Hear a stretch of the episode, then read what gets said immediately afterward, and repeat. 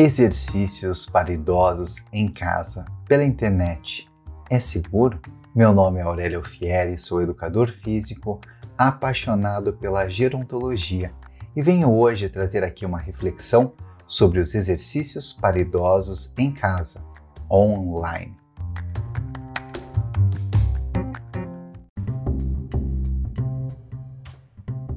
Será que é realmente seguro fazer exercícios online em casa? Será que vale a pena? Primeiro temos que lembrar que qualquer pessoa, antes de começar uma prática de exercício, deve consultar um médico para ver se existe algum problema de saúde, principalmente quando falamos na população com mais de 60 anos. Pois é, o nosso corpo envelhece, nossos músculos começam a enfraquecer, a nossa flexibilidade começa a ficar reduzida. Começamos a perder o equilíbrio, ficamos com medo de caminhar longas distâncias e, consequentemente, começamos a perder a nossa capacidade cardiovascular. Ficamos cada vez mais cansados para fazer atividades rotineiras e, de repente, estamos dependentes para fazer atividades simples como ir no mercado, ir na farmácia, fazer comida, ir no banheiro ou mesmo se alimentar sozinho. É comum encontrar pessoas com 70 anos com muita dificuldade física, mas também está cada vez mais comum encontrar pessoas com os mesmos 70 anos praticando esportes. Para você ter uma ideia, o indiano Falja Singh com 92 anos, ele conseguiu completar uma maratona de 42 quilômetros em menos de 6 horas. E aos 102 anos, ele mesmo completou uma prova de 10 quilômetros. Parece loucura, não é mesmo?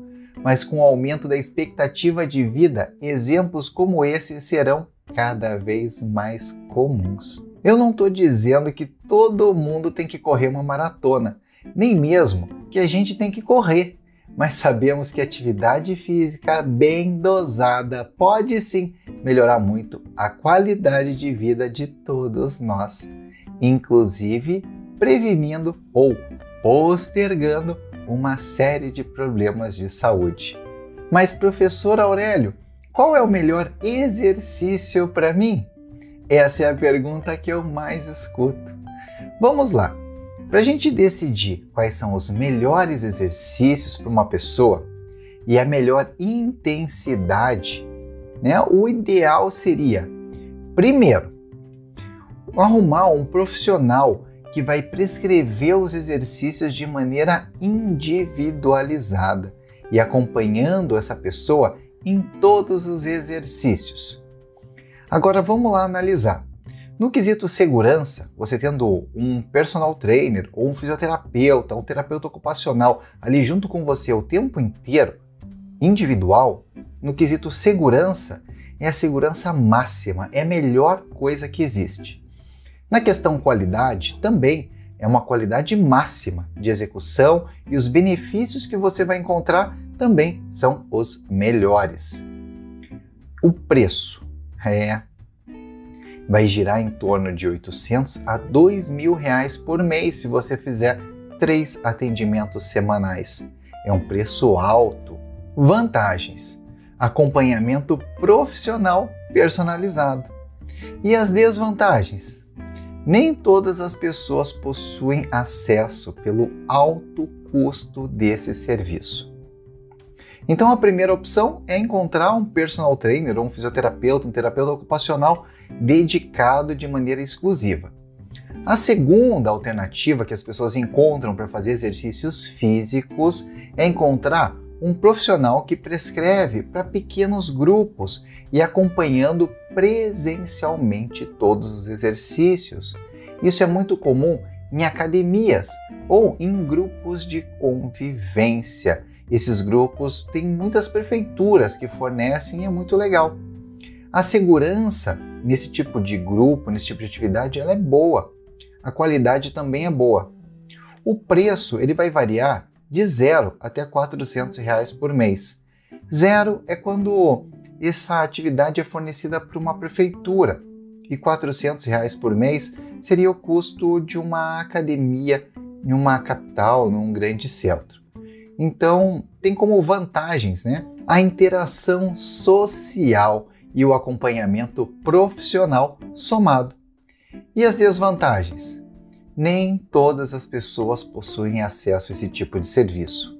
Ou porque na sua cidade não tem de maneira gratuita, que é a grande maioria das cidades, ou mesmo as academias têm um custo que nem todas as pessoas podem pagar.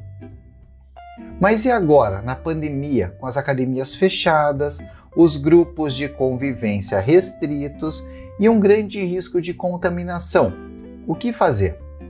E como ficam as pessoas que não têm acesso a profissionais de fisioterapia, educação física, terapia ocupacional, por não ter recursos financeiros ou por questões geográficas. Como ficam essas pessoas? Para atender esse público que está desassistido e necessitando de atendimento, que aumentou a busca por aulas online de exercícios em casa, criando-se assim uma nova modalidade de atendimento que está cada vez mais forte, que seria essa terceira opção, que é o treinamento online gravado com um profissional. Esse tipo de treino, ele utiliza treinos prontos ali, né, para desenvolver habilidades específicas como fortalecimento dos membros superiores ou fortalecimento dos membros inferiores, exercícios de equilíbrio, coordenação, mobilidade e também de capacidade cardiorrespiratória. A segurança desse tipo de exercício, ela é boa quando bem orientado. A qualidade do resultado que você pode atingir com essa atividade também é boa, porém só quando é bem orientada. O preço dessa atividade, ela é grátis, né? Você não precisa pagar, na maior parte deles é pago por patrocinadores ou por aquelas propagandas que aparecem antes dos vídeos. Em alguns casos, tem alguns profissionais que cobram, só que são valores bem reduzidos pela escala as vantagens. Na maior parte você não precisa pagar. E a desvantagem, não tem ninguém para corrigir os exercícios, podendo aumentar o risco. Agora preste bem atenção. Quando eu falo de exercícios online com profissionais, eu falo de influenciadores digitais que possuem formação específica nas áreas de saúde principalmente educação física, fisioterapia e terapia ocupacional. Cuidado com canais de YouTube ou perfis no Instagram que passam exercícios, mas não mostram a formação do profissional que está falando. Ou ainda pior, não mostram ninguém, apenas aparecem animações digitais com uma narração no fundo. Nesses casos, a sua saúde pode estar em risco. Procurando uma maneira de atender essa população desassistida, eu apliquei sete estratégias para tornar o trabalho online mais seguro e mais eficiente. Primeiro, solicitar sempre autorização médica antes de começar qualquer atividade física. Assim que é feita a avaliação pelo médico, a gente pode reduzir drasticamente o risco de agravamento de algum problema de saúde por conta dos exercícios. A segunda alternativa que eu encontrei aqui para tornar essa atividade mais segura é mostrar sempre que possível duas ou três alternativas mais fáceis de execução dos exercícios. Então, quando eu mostro um exercício X, eu sempre mostro uma alternativa mais fácil para que a pessoa consiga fazer com maior segurança. O terceiro item é controlar a amplitude articular pela dor. Por exemplo, quando eu mostro um exercício de elevação dos braços, algumas pessoas vão conseguir levantar o braço em direção ao teto sem problema nenhum. Mas se sentir dor nessa posição, ele recebe uma instrução para ficar com o braço em um ângulo menor que não promova dor. Por exemplo, com o braço na altura dos ombros, ao invés de levar ele em direção ao teto preservando a integridade, fazendo com que ele consiga fazer o exercício sem dor. E se a dor persistir em todos os ângulos de movimento, além dele ter que procurar uma orientação médica, eu peço para que ele pule esse exercício, porque a gente não tem como controlar a segurança se a pessoa estiver sentindo dor fazendo o exercício em casa. Quarto item: controlar sempre a intensidade pela respiração. Por exemplo, em uma sequência de exercícios de sentar e levantar, algumas pessoas vão conseguir fazer apenas uma ou duas repetições, porque ele vai ficar ofegante. E quando ele perceber né, que está nessa situação, é sugerido descanso até que a frequência respiratória seja retomada. É óbvio que nessa situação aqui ele já está com a liberação e autorização do médico para fazer o exercício, mas mesmo assim não é indicado trabalhar com frequências respiratórias, ou seja, com frequências cardíacas também elevadas durante os exercícios para aumentar a segurança. Item número 5. Controlar o nível de complexidade dos exercícios pelo nível 1, 2 e 3.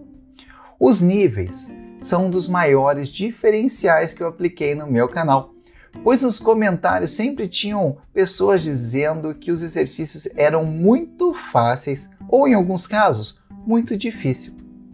Para solucionar esse problema, eu separei os exercícios em nível 1, 2 e 3, sendo o 1 mais fácil e o 3 mais difícil. Além da intensidade, um outro diferencial é a posição de execução dos exercícios, pois no nível 1 os exercícios são todos sentado ou deitado. No nível 2, é sempre em pé com o auxílio de uma cadeira para aumentar a segurança e o equilíbrio. E no nível 3, os exercícios são em pé, são fáceis, mas sem o auxílio de uma cadeira, exigindo um maior equilíbrio. Portanto, agora, qualquer aluno consegue saber se ele vai conseguir fazer o exercício antes mesmo de clicar no vídeo. E quando eu separo assim por níveis, é muito legal, porque algumas pessoas falam assim: olha, eu fiquei um mês fazendo exercício no nível 1 e agora já consigo fazer os exercícios no nível 2. Isso é muito gratificante, porque eles conseguem perceber uma evolução. Mas eu sempre instruo também que o objetivo não é passar de nível, e sim exercitar e movimentar o corpo. Item número 6. Periodicamente eu posto vídeos completos com instruções de segurança. Calçado que deve ser utilizado, postura, né? E além disso, em todos os vídeos eu chamo atenção para a postura e a qualidade na execução. E o item número 7, que é o último deles aqui, para facilitar a vida de todo mundo, eu dividi os vídeos em categorias exercícios de equilíbrio, de força, de resistência, flexibilidade, entre outros, para facilitar a localização dos vídeos.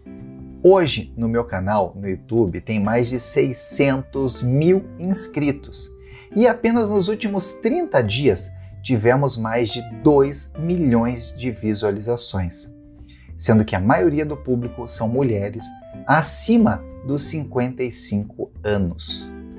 Atualmente eu disponibilizei no canal mais de 500 vídeos. Porém, para encontrar o vídeo no YouTube pode ser uma tarefa difícil, não é mesmo? Para facilitar a vida do nosso público e principalmente do público acima dos 60 anos, eu fiz um aplicativo de celular com botões grandes, letras grandes, com um ótimo contraste para ajudar a encontrar o exercício que você realmente está precisando.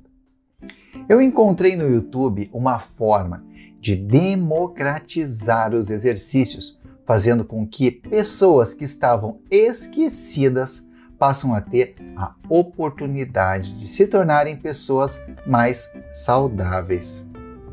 Lá no meu Instagram, eu compartilho nos stories vídeos que eu recebo de meus alunos online. Lá você vai encontrar idosos fazendo exercícios em salas luxuosas em suas televisões smart. E também vai encontrar várias pessoas fazendo exercícios em regiões precárias e simples, assim como uma senhora, né, dedicada, fazendo exercícios descalça, né, usando um pequeno celular na sombra de um bananal no Ceará, pois, segundo ela, era o único lugar fresco que ela encontrou para fazer os exercícios. Esse canal e essa estrutura funciona graças aos patrocínios e os membros do canal. Então, eu agradeço muito a todas as pessoas que ajudam e todos os patrocinadores. O meu Instagram é Aurélio Fieri. O meu canal no YouTube é Aurélio Fieri. E o meu aplicativo na Google Play também é Aurélio Fieri. O meu nome é Aurélio Fieri. Eu conto com vocês para ajudar na divulgação desses exercícios e também para me enviar sugestões para tornar esse trabalho ainda mais eficiente. Se você tiver intenção de patrocinar o canal no YouTube, entre em contato com aurelioneto@gmail.com. Obrigado, até mais. Tchau, tchau.